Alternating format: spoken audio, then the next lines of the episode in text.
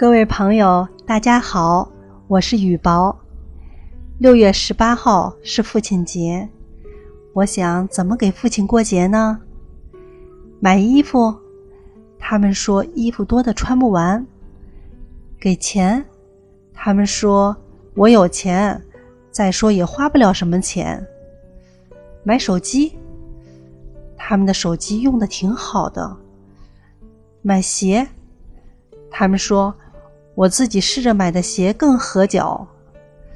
嗯，对了，不久前给两边老人买的枕头一直没时间拿过去，就趁此机会拿过去住两天。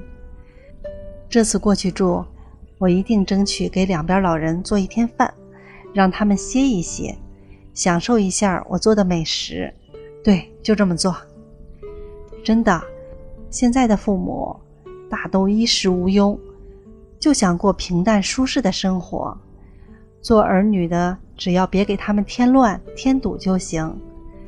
如果这一点都做不到，就称不上有多么孝顺了。现在主要的任务就是要让父母顺心。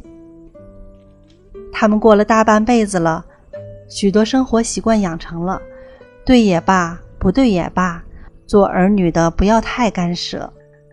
对的，我们要多夸奖；不对的呢？